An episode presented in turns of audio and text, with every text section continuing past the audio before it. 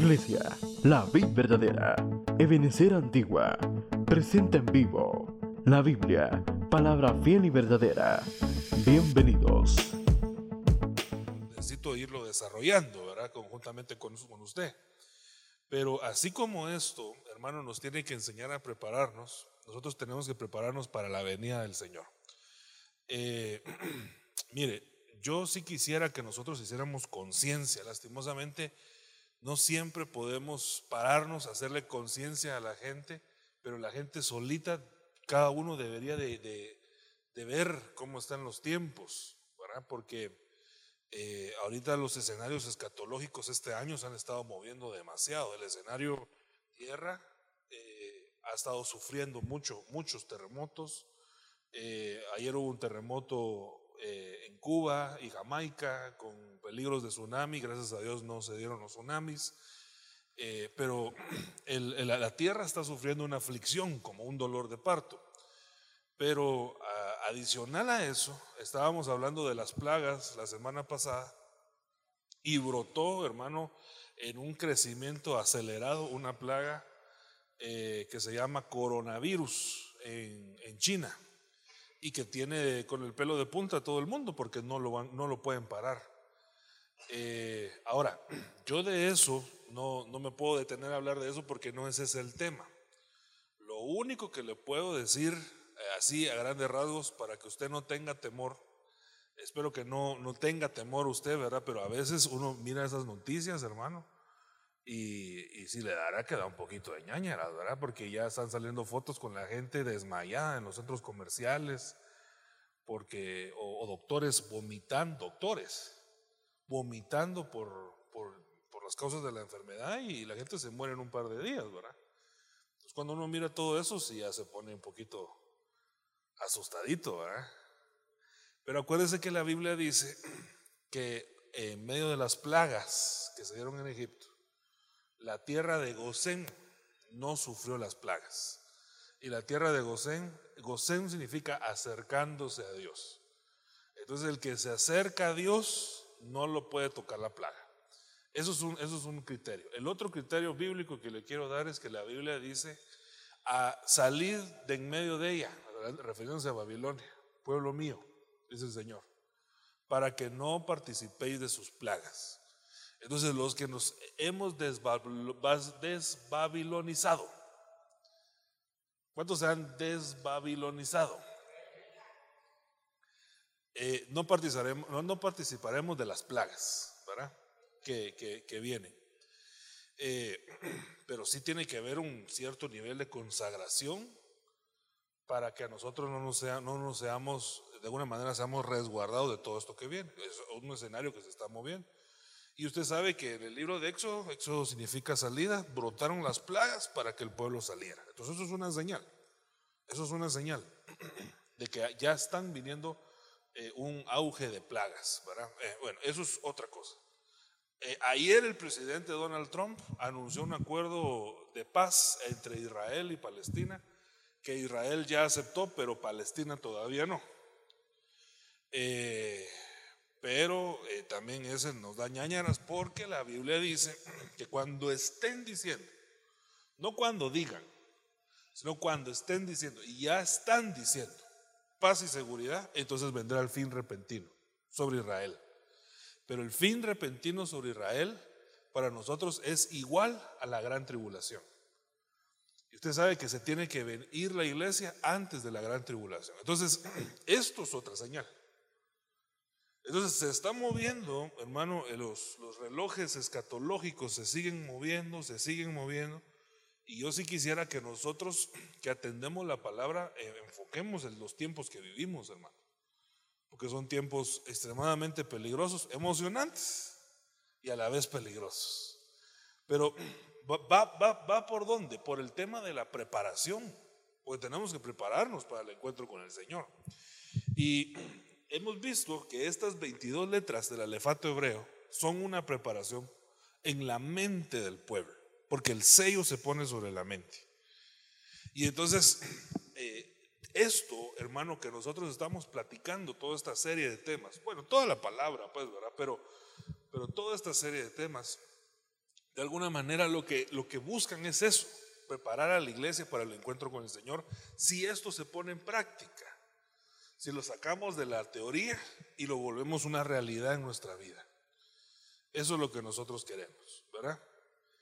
Bueno, ya oramos, hermanos. Vamos a orar. ¿Le parece que nos pongamos de pie para orar y, le pidamos al Señor que nos ayude? Eh, y usted pídale que, que, yo también le voy a pedir lo mismo, ¿verdad? Pero que esto pase del, del conocimiento, logos, teoría, a un rema práctico en nuestra vida. Padre, en el nombre de Jesús, estamos reunidos pidiendo, Señor, que tú eh, envuelvas este lugar con tu Espíritu Santo, no mires tanto la condición con la que entramos, Señor, sino hacia dónde tú nos quieres llevar, Señor, bendiciéndonos, levantándonos, cubriéndonos con tu sangre preciosa, Señor, para ser equipados, edificados conforme a tu palabra. Yo te pido, Señor, que tú reprendas todo pensamiento de hombre, toda teoría o doctrina de humano, Señor, se, se, vaya de esta enseñanza y que venga, Señor, únicamente el criterio y el pensamiento tuyo, Señor, por medio de la revelación de tu Espíritu Santo. En el nombre de Jesús, Señor, nos ponemos en tus manos, dándote a ti las gracias en el nombre de Jesús. Amén. Y amén. Bueno, eh, la letra, hermano, que nos corresponde hoy es la letra Lamed, que lo que significa es vara. De, de alguna manera, ya empezamos, si usted se recuerda con la letra Kaf que estudiamos la semana pasada, a hablar acerca de la mano y de la vara. La mano y la vara iban íntimamente ligados. No quiero ver la vara desde el ángulo que lo vimos en el estudio anterior, ¿verdad? Porque de alguna manera eso ya lo abarcamos, ¿verdad? Sino que queremos ampliar un poquito más el concepto eh, con algunos otros versos. Pero Proverbios 31, 21 nos ha servido como de mapa también, adicional al Salmo 119, porque ahí encontramos acrósticos de las letras del alefato. Y aquí aparece la med, la letra que estamos estudiando. Pero dice de la mujer virtuosa, no teme su familia el frío de la nieve, porque todos en casa tienen vestidos dobles. Ok, yo le estaba hablando acerca de la preparación, pero me llama mucho la atención, hermano, que esta mujer virtuosa se preparó para un día malo, porque dice, todos en la casa ya estaban preparados con vestidos dobles. Entonces llegó el día, hermano, del frío de la nieve. Digamos que el día del frío de la nieve es la med, lo que aparece aquí, ¿verdad? ¿Qué, qué significa la med? Aquí necesito que me despierte el hermano que está a la par suya y, me, conteste. ¿Qué significa la med? Ok, la vara fue este día. Es interesante. Déjeme, déjeme llevarlo esto el, día en que vino el frío de la nieve. Llegó el día de la vara, llegó el día de eh, la corrección, llegó el día del azote, llegó el día de... Y, y, entonces, pero ella no tuvo temor al día de la vara. Es interesante, porque ya estaba preparada. Fíjese que no, no, es, no por estar preparados no significa que no vengan días malos, sino al contrario. Porque uno sabe que van a venir días malos, por eso se prepara. Es el caso de José, hermano, en los días de abundancia, en los años de abundancia. Él se preparó porque él sabía que después de la abundancia iba a venir una escasez. Y ese va a ser el día malo, el día de la med, el día de la vara, el día de la corrección el día de la... Eh, eh, pero él estaba preparado. Entonces, aunque fue un día malo, eh, parándonos en el día, en el año 8, por ejemplo, ¿verdad? Porque si se acuerda que son siete años de abundancia y siete años de vacas flacas. Entonces, parándonos en el año 8, el año 8 era para Egipto y José, días de escasez o días de abundancia. De escasez. Ellos vivieron la escasez no porque estaban preparados. Entonces, note, note, que tiene que ver mucho la preparación, cómo nosotros vamos a enfrentar los desiertos y los problemas. Eh, vuelvo a la carga y repito, nosotros no, humanamente, no es, nadie nos enseñó a prepararnos. Casi todos, casi todo lo hemos ido aprendido sobre la marcha y en el camino salimos como podemos, pero no es eso, no es esa la manera que yo veo que Dios trata o desea como formar a la iglesia. La iglesia formada, porque aquí Proverbios 31 está hablando de la mujer virtuosa, la que se casa, es una mujer que se prepara para lo malo. Está preparada para el día malo. Ella sabía, un día va a haber mucho frío. Entonces le voy a comprar a todos su suétercito, doble suétercito para todos, para que todos no pasen frío el día del frío. Se preparó. Es impresionante esta mujer. E-, esta mujer es la iglesia, ¿verdad? Esta mujer es usted. Y Dios nos está hablando aquí claramente, hermano, de que va a venir, eh, mire, lo primero que nosotros tenemos, y yo que eso es parte de lo que nos tienen que dar hoy el Espíritu Santo a desenmarañar de nuestra mente. Ayúdeme a ministrar al hermano que está a la par suya. Y si no está cerca de un hermano, no se vaya a hacer el loco, igual que se le viendo o busque a alguien, porque usted necesita ser ministrado. Mire, yo no estoy jugando cuando yo le pido a alguien que le hable al hermano que está a la par suya, ni estoy llenando tiempo, ni estoy haciéndolo de manera amistosa. Si alguien lo considera de esa manera, eh, pues será su problema. Yo verdaderamente necesito ser, que, porque yo sé que Dios ha puesto poder en su boca. Y usted es una bendición. Entonces cuando yo le digo, hable al hermano que está a la par suya, o bendiga al hermano que está a la par suya, o ministre al hermano que está a la par suya, lo estoy haciendo en serio. Usted también lo está haciendo en serio. Entonces, ayúdeme a ministrar al hermano que está a la par suya. Dígale, hermano, dígale, hermano, va a venir el día malo. Y tú te tienes que preparar. Ahora dígale, y aunque estés preparado, de todos modos, va a venir el día malo. Amén. Mire, es que lo que pasa es que la mayoría de cristianos no aceptan esto. Y entonces empiezan a surgir un montón de doctrinas y predicadores eh, de, la victoria y, hermano, y que todo es victoria y todo son cosas buenas y todo es positivo y el que le está yendo mal no está con Dios. Perdónenme, eso no es así. Eso no es así. Yo, yo lo voy a enseñar con la Biblia, pero eso no es así. Porque aún los hombres santos de Dios pasaron días malos. Mi hermano, no decía el apóstol Pablo, sé vivir en, riqueza y en escasez. O sea que entonces Pablo perdió santidad en los momentos de su escasez. ¿Así fue? No, el hermano seguía, seguía siendo santo delante de Dios, pero de todos modos tuvo que pasar pruebas que eran necesarias. Pero el cristiano tiende a rechazar el día de la prueba, el día de la vara. Eh, el AMED, la administración de la AMED, porque no está preparado para ese día. Ahora, si alguien está preparado, hermano, así como José, que sabía que venían los siete años de escasez, pero hermano, tenía para darle a comer a Egipto y a todas las ciudades alrededor de él, le dará ñañaras el día malo. Mire, si, viene una bomba nuclear, a que el Señor lo reprenda, ¿verdad? A lo mejor cambiemos el ejemplo. Brote de coronavirus en el, en el hermano Pedro aquí en la antigua Guatemala. Pero usted tiene la vacuna. Usted es inmune. ¿Le da miedo a usted? No, porque usted ya es inmune. Aunque venga lo malo, no va a haber problema. No sé si me, no está dando a entender. Es lo importante de la preparación, hermano. Porque no, pero, pero entonces, eh, veamos, pues, mejor vayámonos a la Biblia. Entonces, ¿cuántos saben que Dios lo ama?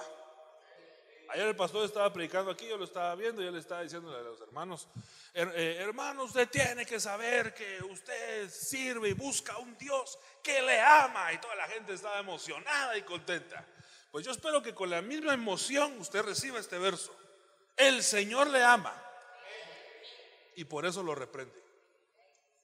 Y porque el Señor lo ama, lo va a azotar como se azota un hijo. Eso es la med. Ah, o, entonces, la med es la manifestación del amor de Dios hacia mi vida por medio de su vara. Que, me, que hermano me va a es, es el cincho de Dios que me va a venir a corregir y a quitarme todas las mañas y todos mis caracteres y todas las cosas feas que yo todavía tengo. Pero eso es una consecuencia del amor de Dios sobre su vida. Pero fíjese que la mayoría de gente no se siente así cuando, cuando Dios lo está reprendiendo o azotando. No se siente amado por Dios, sino que siente es abandonado por Dios, perseguido por los hermanos, acusado por los hermanos. Pero en realidad, este verso dice que esto es una manifestación del amor de Dios hacia mi vida. Pero le leo más. Y entonces dice, entonces, aquellos que están siendo azotados, si no les gusta, tienen el derecho de irse a la iglesia que a ustedes les guste. Así dice ahí. De cambiarse al departamento donde usted se sienta menos azotado y más, más sobada su cabecita. Así dice. No, lo que dice aquí es soporte. La corrección. Como con hijos se porta Dios con vosotros, pues ¿qué hijo hay a quien su padre no lo corrija? Pero si no alcanzases corrección, de la cual todos han participado, argumento sería de que erais bastardos y no legítimos. Entonces yo aquí le tengo que hacer una pregunta.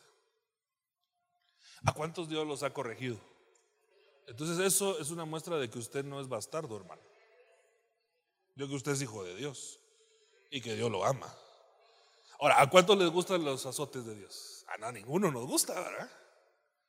Pero es una muestra, e, e, eso me da mi seguridad de que yo soy hijo de Dios, no soy nieto, no, no, soy, no, soy, no soy el hijo del vecino, lo que tengo padre y mi padre entonces me va a corregir. Entonces, porque, porque lo que pasa es que a la paternidad, a la, manera que la gente lo, se apunta es que eh, ser amado, cuidado, bendecido y todo eso es parte de la paternidad. Pero aquí también hay paternidad correctiva de Dios, en el azote de Dios. Bueno, hermanos amados, yo no sé a estas alturas del partido si todavía quiere ser ministrado con la meda. Pero si usted no quiere ser ministrado con la le tengo la mala noticia de que entonces no va a poder recibir la tau tampoco. Porque tenemos que soportar todas las letras para poder llegar hasta la tau. Pero aquí es la corrección de Dios hacia tu vida. Puede ser que lo que tú estás viviendo es una corrección de Dios, aunque tú no quieras. Y esa prueba, ese día malo te llegó porque Dios te está corrigiendo. Y tú cuando le estás pidiendo a Dios que te lo quite, en realidad lo que le estás diciendo a Dios es que te quite de Él su amor y su corrección. Pero lo, lo correcto es que Dios no te deje de corregir hasta que nosotros aprendamos lo que Dios quiere que nosotros aprendamos. Entonces, ¿cuántos somos hijos de Dios aquí? Vamos a ser azotados, hermano. La vara de Dios nos va a azotar. Eso no suena emocionante, pero, pero tranquilo. Yo ahorita le voy a dar algunos versos que tal vez lo emocionan un poquito más. Ahora, e, estos son esa manera así rápida, pero aquí hay algunas razones por las que viene la vara. Y usted me va a ayudar a, a, sacar algunos conceptos rapidísimos. Este no es el tema, no me quiero detener aquí.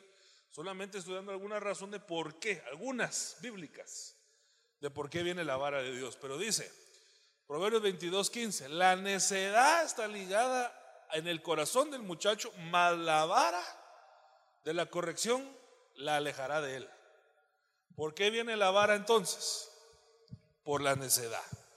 Proverbios 23, 13, no rehuses corregir al muchacho, porque si lo castigas con vara, no morirá. Es una corrección, pero es una, ¿por qué viene la vara? Bueno, qué interesante, ¿ah? Que lo que pasa es que está diciendo, si le pegas con vara no se va a morir. Pero, ¿y si no le pega con vara? Eh, mire, entonces lo que va a pasar es que esa persona, hermano, está sacando su camino al Seol y la vara lo corrige para cambiarle su rumbo. Proverbios 23, 14, lo castigarás con vara y librarás su alma del Seol, es lo que le acabo de decir. ¿Por qué viene la vara? Para librar del Seol el alma. Eh, Proverbios 26, 3. El látigo es para el caballo, el cabestro para el asno y la vara para la espalda del necio. Aquí tenemos un, un común denominador. Y que está diciendo la Biblia constantemente que la vara viene por motivo de la necedad. Proverbios 29, 15. La vara y la corrección dan sabiduría. Pues el muchacho consentido es vergüenza de la madre. Fíjese que la madre, acá, viéndolo desde un ángulo global de iglesia, la madre es la iglesia. Y la gente, fíjese hermano, que lo que la gente busca en las iglesias, diga conmigo, aquí no hay hermano. Ese era el consentido de la iglesia. El que le dan los privilegios, al que le ponen atención, al que lo llaman, al que lo honran, al que lo miran, al que lo ponen, lo, que, lo que la gente quiere es ser el consentido, pero el consentido que no es corregido se convierte en una vergüenza de la iglesia. Entonces Dios viene y agarra a esos muchachos consentidos. Ah, vos querés ser consentido. Sí, sí, yo quiero ser tu consentido. Ah, va, agarra la vara y los, los también para que se le quiten todas las mallas. Pero fíjense que yo miro, eh, estos no son todos los versos, yo solo estoy poniendo ejemplos. Pero la vara, lo que llama a la vara es la necedad. Un corazón necio es como miel para la vara de Dios, hermano. Bueno, entonces miremos la vara del pastor. El pastor de pastores, nuestro Señor Jesús. Entonces dice, eh, antes de leerle, antes de leerle, eh, hermanos, ¿será que el Señor Jesús es un buen pastor o un mal pastor? ¿Usted qué piensa? Ah, yo digo que es el mejor. No hay mejor pastor que Él. Y entonces dice, aunque pase por el valle de sombra y de muerte, espere, espere, espere, mire pues, aquí este es un salmo de David, David era pastor de oficio ovejas. O que David sabe lo que está hablando. David sabe qué función cumple los pastores. Pero está diciendo David, el Señor Jesús es mi pastor, yo soy la oveja de Jesús, es lo que está diciendo David en este salmo. Ahora dice, aunque pase por el valle de sombra y de muerte, pero ¿cómo así? ¿Cómo así que el mejor pastor, el buen pastor, nos va a llevar a apacentarnos al valle de la sombra y de la muerte. ¿Se habrá equivocado Dios? ¿Estará cometiendo un error este pastor? ¿O no será que este valle es necesario para la vida de la oveja? Y entonces dice, no voy a temer mal alguno porque tú estás conmigo, tu vara y tu callado me infunden aliento en el valle de la sombra y de la muerte. Ahora, interesantemente, hermano, interesantemente, eh, bueno, yo lo primero que yo pensaría aquí es, bueno, si yo quiero ser oveja del Señor Jesús, y si quiero, tengo que saber que parte del tour del pastoreo del Señor Jesús es que Él me va a llevar a mí al valle de la sombra y de la muerte. Y que ahí voy a conocer la vara y el callado de Dios. No sé cuántos se apuntan todavía. Pero mire, yo prefiero pasar el valle de la sombra de la muerte con Jesús que el campo de las delicias sin el Señor. Porque, hermano, cualquier lugar, por más feo que sea, si va uno con la mano del Señor, pues algo el Señor va a hacer, ¿verdad? Y nos va a ayudar.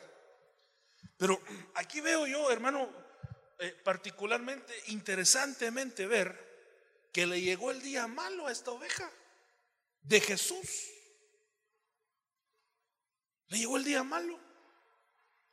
Mire, ¿cómo le, cómo le ponemos de título a, ese valle que pasó esta oveja? Ay, el hombre de la muerte, ahí lo dice, sí, pero pensemos. Sí, desierto, pero ¿qué tipo de desierto?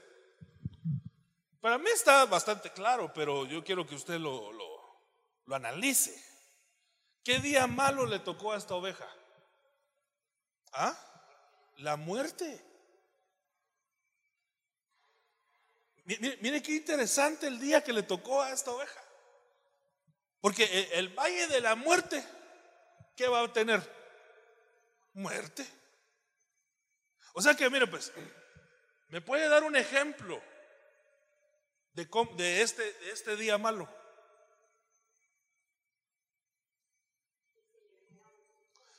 Va, ese es un ejemplo. A esta oveja de Jesús, no por estar mal portada, sino por ser oveja de Jesús, se le muere un hijo. Y lo llevaron al valle de sombra y de la muerte.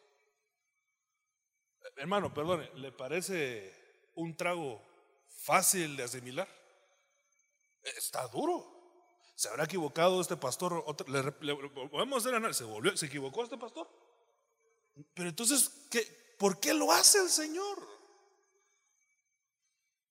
Porque esta es una administración sobre el pueblo. Hermano, o sea, incluso nuestra percepción de la vida y de la muerte no puede ser igual que la gente de allá afuera. Porque si nosotros nos toca el día de mañana pasar este trago, y que hermano, perdóneme, por más consagrado que usted sea, si el Señor se tarda, va a tener que pasar este día. Porque tal vez primero Dios, no con uno de sus hijos, pero ¿y usted? ¿O es pilar de iglesia usted para que se quede aquí toda la vida? No, va a llegar el día que los tenis van a llamar a ser colgados. Pero ¿cómo es el cristiano? Mire, ¿cómo asimila el cristiano su muerte? ¿Cuál es la asimilación del cristiano, hermano, con respecto... No, hermano, es que mejor de eso no hablemos porque no vaya a ser que invoquemos. No, no, no, no, no, momento, momento. Eh, déjeme que lo prepare para el día malo. No se haga los quites. Porque por la falta de preparación es que vemos un montón de cristianos que les llegó el día malo y no saben cómo accionar. Entonces, como no saben cómo accionar, agarran su Facebook y se ponen a hablarle a los muertos en el Facebook porque no supieron cómo prepararse para el día de, para el día de sombra y de muerte. No estaban preparados. La muerte los agarró con la camisa levantada. Y se pone el cristiano, eh, eh, papito lindo, eh, te amo, te mando un beso al cielo, cuídame desde ahí. Yo siempre, aquí está tu casa cuando quieras venir a jalarle las patas a, mi... ¿ah? Le empieza a hablar a su... Bueno, hay unos peores, hermano, que hasta sus animalitos muertos. pero no hay una preparación. Porque esto no es un tema que le guste, porque es la vara. ¿A quién le gusta hablar de la vara? Sí, es que lo que pasa es que como no hay una preparación para el día malo, va. No así botellita de Jerez, sino que el Señor reprenda al diablo, va. Pero le, hacen un examen médico a un cristiano, hermano, y le resulta que tiene una enfermedad, cáncer. ¿Cómo asimila eso el cristiano? Es que mire, eh, es que tiene que haber algún tipo de, asimilación. Primero, lo primero es que no debe de tener miedo. Si está preparado. ¿Por qué? Porque ahí dice, tu vara y tu callado me infunden aliento y el aliento es vida. Porque es el soplo de vida del Señor. Entonces lo que está haciendo es que aunque llegue la doncella de la muerte, el Señor sigue soplando vida sobre él. Porque él está siendo pastoreado aún en, el valle de la sombra y de la muerte. Entonces llega la muerte a querer molestar, pero el Señor está soplándole vida. Entonces no se puede morir. A menos que su mismo pastor, Jesús, decida que, bueno, mejor sí que se vaya. Pero eso ya es no sé si me está dando a entender, hermano.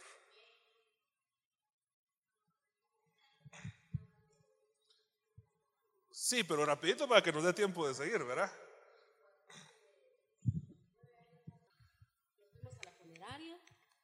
Eh, Regresamos de cancerología, se fue a la funeraria, fue a pagar su servicio completo, el traslado a su tierra, porque ella quería regresar a su tierra. Y empezó ella, yo, algo que siempre a mí me, así me, me, dejaba como fría. Cada persona que la llegaba a ver me decía, pero ella enferma de qué está, porque Dios le dio un cáncer eh, lamentable, pero ella, su rostro era de un ser que no tenía nada. Y la gente llegaba a verla y me decía, porque era algo muy personal y yo siempre la cuidé y no quería, o sea, no era pues para que la gente se diera cuenta dónde tenía el cáncer, pero yo que la cuidé desde el inicio hasta el final, a mí me dolía tanto verla y ella decía, eh, yo cada día estoy mejor y no se quejaba y cuando las personas llegaban y salían, todas salían evangelizadas de la casa. Y a mí me, y me decía, pero ella, ¿de qué está el, enfermo, el enfermo. ¿De qué está enferma? Me decía. es que es, es, un soplo que Dios le da a la gente que está pasando un trance bien agudo. Eh, eh, pero, pero, pero mire, pues, pero qué diferencia, o sea, qué diferencia ese, ese trato a aquel cristiano hermano que le dan ese diagnóstico y se tira. Yo, yo no he pasado eso. Bendito Dios, no lo he pasado. Entonces yo no, yo no le estoy, no, no, estoy señalando a nadie. Yo lo que estoy, yo lo que estoy diciendo es, yo creo que nosotros, según lo que veo en la Biblia, tenemos que asimilar la muerte y la partida de otros o de nosotros. Porque es parte del pastoreo del Señor. A todos nosotros nos va a tocar si somos ovejas. Y si Él nos ama, tenemos que llegar al punto de poder asimilar este tipo de trances. Pero hay cristianos que no lo logran asimilar. Entonces, cuando, cuando parte un ser amado, hermano, y ellos se negaban, bueno, de hecho, algunos entran hasta en depresión. Pero lo que le quería decir es que cuando el Señor Jesús iba camino a la cruz eh, a entregar su vida, Pedro se le opuso. Porque Pedro con el respeto que me merece el apóstol Pedro, eh, no estaba preparado para la muerte de su, de su líder, de su pastor. Entonces, jamás tal cosa te acontezca. ¿Y qué le contestó el Señor? Apártate de mí, Pedrito lindo. Así le dijo. No, apártate de mí, Satanás, porque se estaba oponiendo. Acuérdense que Satanás es una de las tres facetas de la, de la tentación del monte del Señor Jesús y Satanás lo que representa es opositor. Hay gente que se opone a la muerte. Entiéndase muerte diagonal, dormir en el caso de los cristianos. Pero hay gente que se opone. Y es un plan de Dios. Entonces se están oponiendo a Dios. Hermano, usted sabe que ahorita pasaron, bueno, pasó la presencia del Señor un, un hermano salmista famoso, conocido, pero nosotros escuchamos oraciones de gente cristiana, pero que, no tiene ninguna preparación de este sentido, y que ellos, hermanos, le decían a Dios, decían al Señor, Señor, eh, que éste viva y no te vamos a aceptar un no como respuesta. Dándole ellos órdenes a Dios, pero más que todo oponiéndose a un plan de Dios. Miren, déjame ponerle un ejemplo. Aún la muerte puede ser un plan de Dios, hermano. Mire, yo lo escuché de nuestro apóstol. Entonces cualquier cosa es con él. Pero él decía, mire, en el caso de cuando partió el hermano Otto, él decía, cuando él partió, él era como un árbol, decía él, que hacía mucha sombra. Un ministerio muy grande. Pero cuando él partió, permitió que brotara más ministros y de alguna manera se expandiera más el reino. Porque todos los que fueron discípulos de él y se mantuvieron en la instrucción, en la doctrina, de alguna manera se desarrollaron a la fuerza, pues, pero se desarrollaron. Esa cuenta del ministerio que nosotros pertenecemos. Pero hay gente que se opone, hermano. Hay gente que se opone. Por eso es que yo creo que nosotros tenemos que saber cómo asimilar este día. Porque aquí está bien claro. Entonces, hermano, si, eh, si nos llegara a tocar a nosotros o a un ser amado, no podemos oponernos. No podemos tener miedo. Y lo que tenemos que hacer es confiar en el pastoreado del Señor. Porque yo sigo creyendo que hasta este punto nuestro pastor, el Señor Jesús, no se ha equivocado en esa decisión. No sé si me están dando a entender. Para algunos que no logran asimilar, podrán decir que la partida del hermano Otto, de la hermana Ninoshka, del profeta Cano, de Julio Melgar, haya sido un error de Dios, pero no, Dios no comete errores. Todo eso fue con un propósito, ¿sí? Sí, hermano, mire, tenemos que asimilar este día. Entender que este día va a llegar. Mire, déjeme ponerle otro ejemplo. Mira, cuando suene la llamada de la garita, contestás, impones el teclado en 9, apachas 9, y ya se abre. Y usted olvídese de esa instrucción y eso, edítelo y bórrelo, ¿verdad? Entonces, mire, pues, Apacentando Moisés, mire, mire, mire este ejemplo. Apacentando Moisés las ovejas de Jetro, su suegro, sacerdote de Madián, llevó las ovejas a través del desierto y llegó hasta Oreb al monte de Dios. Este es otro día malo. Este ya no es el valle de sombra de muerte. Este es un desierto.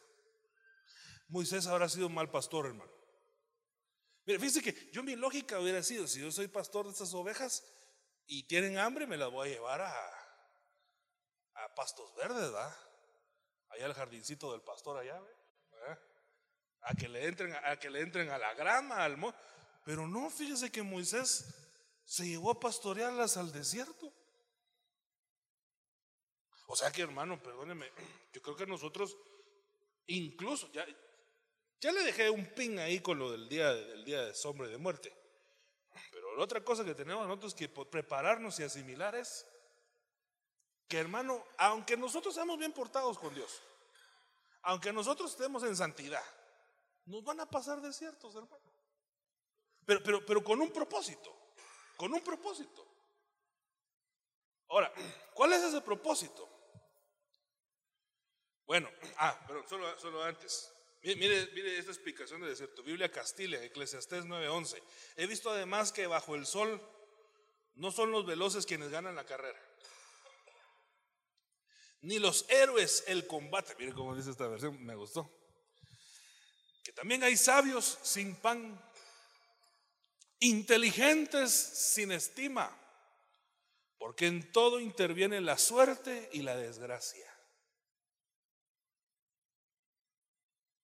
O sea que todos recibimos bendición o todos podemos recibir desgracia. O sea, todo nos va a tocar. No importa si somos veloces o lentos, si somos eh, cobardes o héroes, si somos sabios o no sabios, eh, inteligentes o brutos, o lo que seamos. Entonces, hermano, como sea, nos va a tocar días buenos y días malos.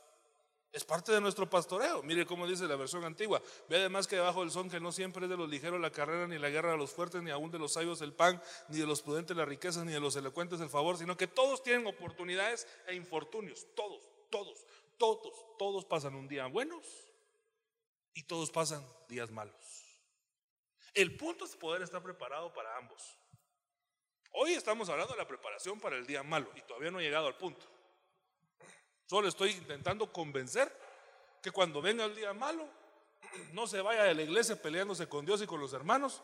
Dicen, no, ya no voy a la iglesia porque yo sirviendo a Dios y lo que me pasó. No sea, no sea brutos y eso es lo que está diciendo acá. Que aquí que todos pasamos días buenos y días malos sin importar nuestra condición económica o espiritual o de salud, ni si somos eh, flaquitos o gorditos o canchitos o morenitos, todo nos toca. Punto. Es parte de nuestro pastoreo. No sé si va conmigo todavía, hermano. Ahora, todavía tengo que convencerlo que esto es bueno, fíjese, y esto es bueno.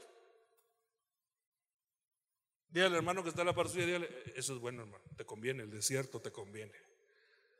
Ah, no, hermano, no, no, ahí sí no me va a convencer tan fácilmente. Bueno, no lo tengo que convencer yo, lo tiene que convencer el Espíritu Santo por medio de la palabra. Pero si Dios nos está dando esta receta, es porque seguramente es positiva para nosotros. Bueno, de hecho, hermano, mire, fíjese que nosotros no, no deberíamos de comer solo lo que nos gusta, sino todo lo que le haga bien al cuerpo. Y a veces lo que le hace bien al cuerpo, hay unas cosas que nos gustan y hay otras cosas que, uy, esas hierbas amargas, sí, pero los nutrientes, ¿dónde los vamos a conseguir en otro lado? Ah, me meto unas píldoras, no es lo mismo, no es lo mismo. Si no, mire, pues, si no vayamos a los hechos. ¿Cuándo era más sana la gente? ¿En esta época o años anteriores? Ahí, pero antes no comían. tanta cosa mala. Pura agüita. Refresquitos naturales. ¿Verdad? Así. Ahora todo. Coca, Pepsi, Bicol, la que más le guste. Entonces hay, hay días, hay cosas tragos amargos que son necesarios a nuestra alma. Mire, es que uno cuando más aprende, fíjese que lastimosamente así es uno, pero cuando más aprende es por las malas, fíjese hermano. Bueno, yo voy cuando voy a Estados Unidos con unos amigos, eh, algunos me han dicho, siendo latinos, usted sabe que nosotros los latinos no somos muy ordenados para muchas cosas, lastimosamente, pero para manejar peor. La gente, hermano, tiene que cruzar en una calle y eh, eh, tres carros hacen fila y todos los demás se meten en la calle donde no hay cruce y se meten así eh, a la fuerza. Es un desorden para manejar terrible. Entonces me dicen, yo tengo yo familia allá y tengo amigos allá, me dicen, allá nos enseñan a pura multa a manejar. Porque si nosotros manejamos acá como se maneja en Guatemala. Multas de 500 dólares, de 300 dólares, de, hermano. Y, ¿Y quién tiene presupuesto de estar pagando esas multas? A mejor aprenden a manejar por las malas, ¿verdad? Mira cómo manejan todos bien ordenaditos allá. No se pasan del límite. Todos van en su carril. Un orden precioso. Pero todos aprendieron por las malas.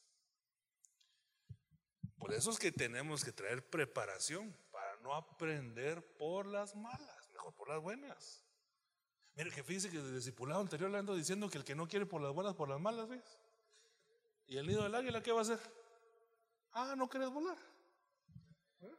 Empezar así, ¿ve? Y lo saca del nido. ¿Eh? Ah, no te quieres cambiar todo ese tu carácter así diabólico. Ah, bueno, está bueno. Y lo saca así. ¿Eh? Ah, ¿no te gusta levantarte temprano para ir a la iglesia? Ah, le pone un jefe que llega a las 7 de la mañana y tiene que, y usted su horario de entrada es a las 8 y de las 7 lo está llamando, ¿dónde está? Ya me estoy levantando, no, no, no, a la oficina lo quiero ya ahorita, ahorita. Ah, le, enseñó, le, enseñó, a levantarse temprano. A mí me enseñó un jefe a ordenarme, fíjese hermano. Ja, ese es mi jefe, hermano. Nimrod se llamaba. Mire, hermano, ese todo el mundo le tenía miedo. Y era mi jefe directo, hermano y era enemigo del Evangelio. Y era un desgraciado, hermano. La verdad que sí era bien malo, hermano. Malo, así, malo, malo. Pero súper ordenado y efectivo. Por eso lo tenían ahí. Nadie lo quería, ni sus jefes lo querían. Pero muy efectivo su trabajo. Entonces, hermano, ese me enseñó a mí a ordenarme, fíjese, hermano. A planificar. ¿Sabe qué me enseñó mucho él? A no andar hablando charás sino que todo justificar en base a números. Porque la gente se pone a decir, ah, deberían de hacer no sé cuánto. Ajá, ¿y de dónde va a ser ese presupuesto? Me decía. Eh, pues de ahí, ¿de ahí dónde? Sacarlos, que quiero ver números. Ah, eh, no, no, no tengo. Entonces no estás hablando nada. Me, enseñó a no hablar de charás, porque me quedaba callado, fíjate. ¿Eh? Ya cuando llegaba con una propuesta, ya llegaba con una propuesta formal ya, ya, ya bien específico, todo. Pero por las malas aprendí, fíjese hermano. No aprendamos así, hombre. Bueno, y si no, pues nos van a llevar al desierto. Ahora, ¿por qué? ¿Por qué Dios nos lleva al desierto? O sea, 2.14. Por eso de aquí yo voy a la, la voy a seducir. Dígale al hermano que está en la par suya. el Señor Jesús te quiere seducir, iglesia. Oh, chica, mire que pegue el suyo, hermano, que lo quiere seducir el Señor. Ahora, ¿cómo lo va a seducir el Señor? Llevándola al desierto. Y ahí le hablaré. Pero fíjese que ya no habla en el desierto igual que como hablaba antes. Porque antes, hermano, me imagino yo, por lógica, que le habló a su oído, a su entendimiento, a su mente. Pero no quiso entender, no hizo caso. Ella lo comprendió, pero no, no, no lo puso por obra. Entonces dijo el Señor, entonces ¿saben qué? Me la voy a llevar a una date de lujo, una cita romántica en las dunas de los ocasos de los desiertos. Y cuando está en esa necesidad del desierto, pero fíjense que en el desierto es como cuando uno más cerca siente al Señor, fíjense hermano. Es una cita romántica con el Señor. Como que, e, eso, eh, ese es el consejo que yo le doy a los matrimonios, fíjense. Que cuando hermano ya él como que se está apagando un poquito ahí la llama. Eh, cuando usted se le apaga la llama de la, estufa, ¿qué hace? Ah, dice, aquí huele a gas. Entonces ya sabe que el cilindro hay que cambiarlo. Entonces ya la llama del matrimonio se está apagando. Hay que cambiar el cilindro y llevarse a la esposa a una, una noche romántica. Y entonces ahí ya vuelve a agarrar fuego, ya, ya, cocina bien la cosa. Entonces, mire, pero ¿qué es lo que pasa acá? Ah, esto se está enfriando. Ya no ora, ya no adora, anda juzgando a todos, no quiere servir. Ahí se le está bajando el amor. Me la voy a ver una cita romántica al desierto. Y ahí, hermano, ya sin cómo pagar la renta, ya están echando de la casa, ya los cobradores ya no llegan, sino que acampan alrededor de la casa, ¿verdad? Hermano, eh, ah, el amor vuelve a crecer. Y ahí le habla ya no a su intelecto, sino al corazón. Y todas las experiencias que se viven en el desierto, hermano, no se olvidan, lo marca el Señor por siempre. Le puesto, mire, yo le puedo asegurar que las prédicas que usted más se acuerda en su vida son cuando usted pasó los peores desiertos. Son las prédicas que más lo marcaron. Porque estaba en una cita romántica. Desde este ángulo, ¿es malo el desierto, sí o no? No porque aviva el fuego del, amor. ¿Le gusta el desierto? ¿Quiere ir al desierto? No, yo tampoco. Entonces mejor para que no nos metan. No dejemos apagar el amor. Y si nos meten, pues ya estamos, ya estamos enamorados. Entonces, no para siempre se tirará el trigo. Dicen, este es un desierto de un día. Ya, al día siguiente ya lo saca el Señor. Porque si hermano, ya está, ya, está aprendida la lección, ¿para qué es necesario el desierto si ya lo sabe? No se me estoy dando a entender. Entonces, el desierto es bueno porque nos habla nuestro corazón. El desierto es bueno porque ahí es donde el Señor seduce a la iglesia, la enamora otra vez. Por eso es que vienen los días malos, por eso es que viene el azote. ¿Y sabe qué es lo que hace mucha gente? Dios lo llama a esa cita. Y como es desierto, no quiere y sale huyendo de Dios. Ah, no, señora, si me vas a tratar así, ya no quiero nada contigo. Me voy de la iglesia. No fue a la cita. ¿Cómo se va a encender otra vez el amor así? Hago una pausa. ¿Cuántos quieren seguir enamorados del Señor? Bueno, eso nos va a ayudar a estar preparados para no ir al desierto. Mire este, Cantares 3.6. ¿Qué es eso que sube de la playa en el puerto, en Chetulul? Así dice. ¿No? ¿Qué es eso que sube del desierto? De la iglesia, como una columna de humo, como nube de mirra, de incienso y de todos los polvos aromáticos. Mirad, en la litera de Salomón que 60 valientes la rodean de los fuertes de Israel todos ellos llevan la espada de ciento de, cinto, perdón, diestros en la guerra, cada uno con espada sobre su muslo para las alarmas de la noche. Pero este es el arrebatamiento. ¿Y de dónde sube la iglesia? O sea, es la med. Hermano amado, ¿nos conviene el arrebatamiento, sí o no? ¿Y de dónde sube la iglesia? O sea que todos tenemos que ser varones experimentados en quebrantos, hermano. No hay para dónde. O sea, nosotros tenemos que saber cómo pasar los desiertos. Para eso, para eso nos va a servir ser Gimelfis, camellos. ¿Usted se recuerda Gimel, va? Ahora, mire pues, entonces, preparándote para el día malo. Aquí es donde yo quería llegar. Eso me quedan 15 minutos. Y usted bendiga al hermano, está a la par suya y dígale, bueno hermano, este es el meollo del asunto, ahorita no se me puede dormir, esto es lo importante.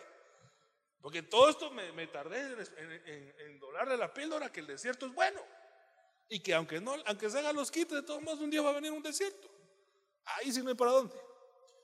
Pero lo precioso es estar preparado para ese día. Bíblicamente preparado para ese día. Ay Dios. Bueno, ahí le cuento el otro discipulado. De una vez, eh, ya me di a entender que van a venir días malos. ¿Sí? Estamos claros. No lo estamos llamando, pero ya sabemos. Ok. Ya me di a entender que aunque el día sea malo, el fruto de eso puede ser bueno en nuestra vida. Ya me di a entender también con eso, ¿verdad? Ok. Ahora, le quiero dar la herramienta que lo va a ayudar a que cuando venga ese día malo, usted salga inmediatamente. Y entonces, hermano, se pueda usted ser aprobado de esa prueba. Ahora, esa herramienta, es que mire, lo que pasa es que le estoy explicando así porque usted tiene que aceptar la herramienta. Porque si, no me gusta esta herramienta, pero si esa es, yo qué culpa tengo. Man, peleese con el Señor, no conmigo. esa es la herramienta que Él nos dio, con esa vamos a salir. quisiera decirle, hay otra, ¿verdad? pero la que, vemos en la Biblia es esa. Entonces no rechace la herramienta. Sí, por favor. Porque esa es la que nos va a ayudar, hermano. Estamos en... el ¿Seguro? Bueno, segurísimo. Ah, la verdad. Eclesiastés 11.1. Echa tu pan sobre las aguas que después de muchos días lo hallarás. Reparte tu porción con siete o aún con ocho, porque no sabes el mal que pueda venir. Ahí está la herramienta, hermano. Como no sabes cuándo vendrá el día malo, pero sí sabes que hay mucha probabilidad que venga. Como no sabes cuándo vendrá el día malo, pero el que es pastoreado por el Señor Jesús tiene que pasar el valle de sombra. Moisés llevó las ovejas al desierto. Entonces dice el Señor, entonces prepárate para el día malo. Ahora yo le pregunto a usted, según eso, ¿cómo se prepara alguien para el día malo? Allá dicen dando. acordándose de los pobres. Sí, puede ser, ¿verdad? Pero vayámonos en este, Eclesiastés 11.1. Es que aquí hay una riqueza, mire, aquí hay por lo menos tres cosas. Miro yo, ajá, mire, yo miro ahí otra cosa, la palabra es, porque es pan. Entonces, echa tu pan sobre las aguas y tiene, uno tiene que conocer las aguas donde hay que sembrar. Porque mire, la siembra sobre las aguas es lógica o es lógica en lo natural. ¿Usted alguna vez ha sembrado pan? No, ¿va que no? Porque siembra semilla. ¿Y por qué está sembrando pan? ¿Y, usted alguna vez ha sembrado en agua? ¿Verdad que no? Entonces esto es una siembra sobrenatural. Esto es una siembra sobrenatural. Aquí, aquí, ese es un ángulo que nosotros tenemos que verlo bien claro. Entonces, un ángulo, primer ángulo. Echa tu pan sobre las aguas. Usted tiene que tener pan. ¿Y cómo se hace el pan? Ah, no sé, yo no sé, pregúntele usted a Bimbo, ¿qué hace? No, no, mire, pues eh, uno agarra trigo de la cosecha, se amasa el trigo, lleva eso una preparación, se pasa por el horno, hermano, y yo no sé qué otras cosas hará, pero el punto es que a algún punto, hermano, de preparación, se prepara un pan para poder compartir. Con todo respeto, hoy, hoy, ahorita, en esta hora que hemos estado platicando, hasta ahorita, eh, yo le he enseñado, le he traído pan.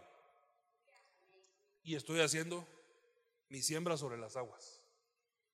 Estoy tirando el pan sobre esa agua. ¿Verdad? Y, y eso a mí me va a proteger en el día mal. Ay, qué bueno, hermano. Dios lo bendiga. ¿Y usted? ¿Cuándo va usted a preparar una palabra evangelística a su familia? ¿Cuándo va usted a, predicar a, la persona que se sienta a la par suya en el bus? ¿Cuándo usted, hermano, va a lanzar su pan eh, eh, si le dan un espacio en una, en una prédica, en un discipulado? ¿Cuándo lo va a hacer? Porque esa es una de las, una de las formas de ver la siembra que se prepara para el día malo. Pero ¿sabe qué es lo que pasa, hermano? Mire, eh, hermano, vamos a salir a evangelizar. Un montón se hacen los David, porque sabe que David se hizo loco, ¿va? Un montón se hacen los y no saben que esa es su preparación para el día malo. Yo por eso le dije, no rechace la herramienta. Se lo dije, se lo advertí, ahora hágale ganas. Usted tiene que llevar pan. Ahora le voy a decir algo, el pan lleva una preparación. Ese es el estudio de la palabra, la preparación de uno mismo, hermano, de uno preparar, conocer, disipularse, aprender, preguntar, escuchar y luego, hermano, uno jalar versos y esto se parece a esto, esto Dios me habló sobre él. Y entonces usted viene y prepara su pan, pues, y se lo da a otro y se lo va a tirar sobre el agua a ver si, a ver si da y si va a dar, porque la Biblia dice que la palabra de Dios no regresa vacía. Entonces, primer punto, usted tiene que tener pan para sembrar sobre las aguas.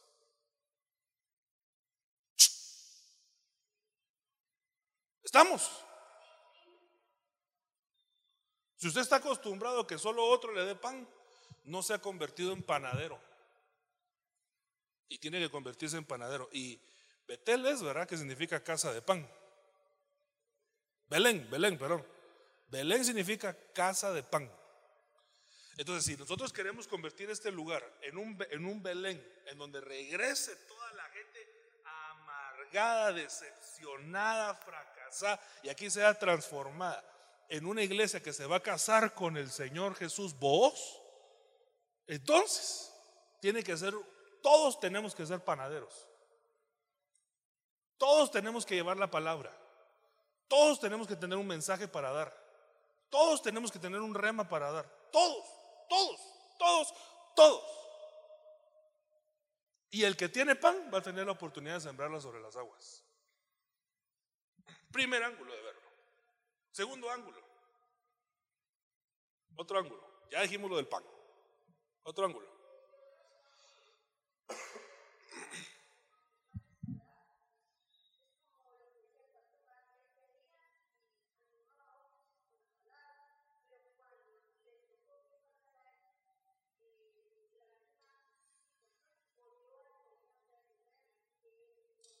Va, perfecto, está lindo.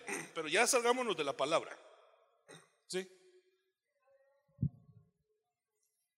Mire, es que lo que pasa es que decíamos que la semilla se siembra y el pan se come.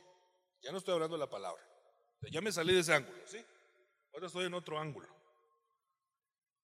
Ahora, dice la Biblia que Dios da pan al que come y semilla al que siembra. Entonces, ¿el pan es para comerlo o para sembrarlo? Para los dos. Según esto, para los dos. Porque si usted se come su semilla, hermano, eso nunca va a fructificar. O sea, ¿se, va a llenar usted con semillas? No. Si usted lo que quiere es un mamut. ¿eh? Pero una semilla lo insulta. ¿Eh? Además ya le dije que los hermanos aquí, ya me controlé que tienen un, estómago en el cuerpo, uno en el alma y otro en el espíritu. Voy, voy, voy, entonces voy. Entonces, miren, pues ahora el punto es que entonces el pan hay que comerlo, pero esta siembra es sobrenatural porque lo que hace es que la persona toma de su, de su presupuesto y dice, esto lo voy a sembrar en el lugar donde hay vertientes de aguas y lleva y dice, hermano, esto no me lo voy a comer. O sea, en vez de comprar una tele este mes, voy a dar mi diezmo y voy a dar mi ofrenda, que no es lo mismo. Y agarra de su presupuesto pan y lo tira donde hay aguas. Y eso es un seguro de vida para el día malo. Pero el que no diezma y no ofrenda, no va a tener ese seguro de vida. Entonces, cuando venga el día malo, el día malo lo va a pasar arrollando. Pero el que diezmó y ofrendó, de alguna manera, hermano, va a ser protegido. ¿Sí que me decía, hermana?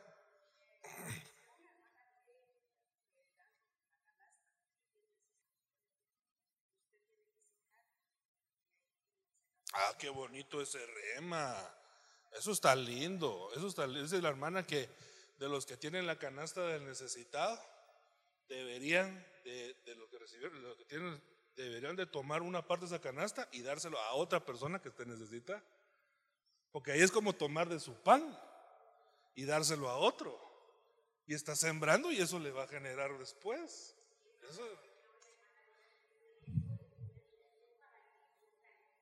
Claro, sí, porque le está dando la oportunidad de sembrar. Precioso, eso está lindo. Porque entonces así no puede decir, ah, es que yo nunca tengo para dar. y, si tuvo y no dio. Por eso cuando le vino el día malo no tiene. Pues no un diezmo, porque el diezmo eh, se le da al Señor. Eso es como una ofrenda, ¿verdad? Una ofrenda de lo que yo recibí. Pero fíjese, hermano, que entonces, ese es otro ángulo. Ya van dos. No sé si le ha gustado hasta ahorita la herramienta, pero yo qué culpa tengo. Yo, no es culpa mía. Aquí es lo que está. Pero el otro ángulo, el tercer ángulo, es que aquí está hablando de Santa Cena. Porque es el pan que es echada sobre aquellos que están llenos del Espíritu Santo. Porque la Biblia dice que nosotros debemos haber sido bautizados en el Espíritu Santo, pero el Espíritu Santo es agua para bautismo sobre nosotros. Entonces, aquellos que están llenos por el Espíritu Santo comen de este pan y se protegen para el día malo. Por eso, hermano, mire, yo no entiendo por qué hay gente que menosprecia tanto la Santa Cena. Si la Santa Cena es una oportunidad de oro para nosotros. Mire, es como, como que estuviera resumido el Evangelio en dos enseñanzas que el Señor pidió, bautismo y Santa Cena. Y todas las herramientas de Dios están como incluidas dentro de esos dos procesos. Pero hay gente que prefiere, hermano, ir a echarse un partido de fútbol a venir a la Santa Cena. Y mire, y con todo respeto, hermano, perdón, como yo ya entendí la importancia de la Santa Cena, si ese día usted decidió casarse o hacer su boda y aquí hay Santa Cena, yo no voy a ir. Perdón, no voy a ir, hermano. Es que hermano, ese día es el único día que se podía. Pues que lo siento, pero es que esto es más importante, con todo respeto, pues, ¿verdad? Pero el cumpleaños de alguien no es más importante que la cena del Señor, hermanos. Y esta es mi herramienta para el día malo. Tenemos que darle su lugar a la Santa Cena y le cuento que el sábado hay y el domingo hay dos. Entonces el que quiera prepararse para el día malo puede venir a las tres si quiere. ¿Verdad? Con una es suficiente. Bueno, ahí cada quien se sirve con su propia cuchara, ¿verdad? Pero Así yo, pienso que así como es grande la necesidad, así debe ser grande la búsqueda. ¿Verdad? Entonces, bueno, y si no, pues pregúntenle a la mujer que perdió el dracma. Perdió el dracma, qué gran necesidad. Ya le dio vuelta a toda la casa hasta encontrarla. Grande la necesidad, grande la búsqueda. Entonces, lo último, porque ya solo me queda un minuto con 42, 40, 39, 38. Mira, pues, entonces dice que hay que repartir la porción, pero ¿con quién? Dice que con siete u ocho. En la Biblia solo aparece esa, frase siete u ocho una vez más. Y es en Miqueas 5:5, que dice, y Él será nuestra paz cuando el asirio invada nuestra tierra y cuando huelle nuestros palacios. Ese es el día malo. Ese es el día malo. Ahora dice, Él será nuestra paz. Esos están protegidos para el día que venga el asirio. El asirio es el anticristo, por cierto, ¿verdad? Y Él será nuestra paz cuando el asirio invada nuestra tierra, huelle nuestros palacios. Levantaremos contra Él siete y ocho. Acuérdense que lo que vimos acá eh, es eh, siete pastores y ocho príncipes. Y ellos pastorearán la tierra de Asiria con espada, la tierra de Nimrod en sus puertas. Él nos va a librar del asirio cuando invada nuestra tierra y huelle nuestro, nuestro territorio. O sea que ellos cumplieron con la ordenanza de Eclesiastés, porque repartieron con siete y ocho. Ahora, solo antes de explicar lo de siete y ocho, el asirio es muchas cosas, pero una de las cosas que es el asirio es una potestad de pobreza. Ya le expliqué que es el espíritu del anticristo también. Pero dice, ahora eso no me lo estoy inventando yo, sino que mira lo que dice Lamentaciones 5.1. Acuérdate, oh Jehová, de lo que nos ha sucedido, mira y ve nuestro oprobio. Nuestra heredad, la herencia, se la llevaron los extraños. Pobreza. Nuestras casas nos las quitaron los forasteros. Entonces venimos a ser huérfanos sin padre. Pobreza. Nuestras madres son como viudas. Nuestra agua bebemos por dinero. Compramos nuestra leña por precio. Nos, están estafando. Es mi leña y me la venden. Es mi agua y me la venden. Me están estafando, es lo que está diciendo, porque llegó el asirio. Entonces dice, padecemos persecución sobre nosotros nos fatigamos, hermano, y, no hay para nosotros reposo. Y eso es lo que le pasa a un montón de gente ahora. Que, hermano, trabaja, trabaja, trabaja, trabaja, trabaja, y no tiene. Y trabaja, trabaja, trabaja, trabaja, y no tiene. Le cayó el día malo, le cayó el, asirio. Entonces dicen ellos al final. Entonces, como no hay solución para ellos, se extienden hacia Egipto y hacia el asirio para que nos dé la mano y saciarnos del pan de ellos. ¿Sabe dónde yo miro esto? El pan del Egipto, del Egipto y de la Siria. Esos son los cristianos que no encuentran consuelo en Dios porque no lo buscan. No porque Dios no, no exista su consuelo, sino que no lo buscan. Entonces empiezan a ir a seminarios de prosperidad y de finanzas y de empresarios para que Egipto le dé pan y no Dios. Ahora, llegó el día malo, una potestad de pobreza y le quitaron toda su herencia. Pero vimos ahí en Miqueas que ellos habían levantado siete pastores y ocho príncipes para que cuando viniera el día malo, ellos estuvieran blindados en contra de lo malo. No me va a dar tiempo de explicarlo. Nuestro apóstol, ahí le puse yo eh, la prédica, ha explicado quiénes son los siete pastores y los ocho príncipes. Pero eso ya se lo dejo de tarea. Si quiere. Y si no quiere, pues, ¿qué culpa tengo? Pero ahí está, mire, él está ahí predicando y siete pastores y ocho príncipes.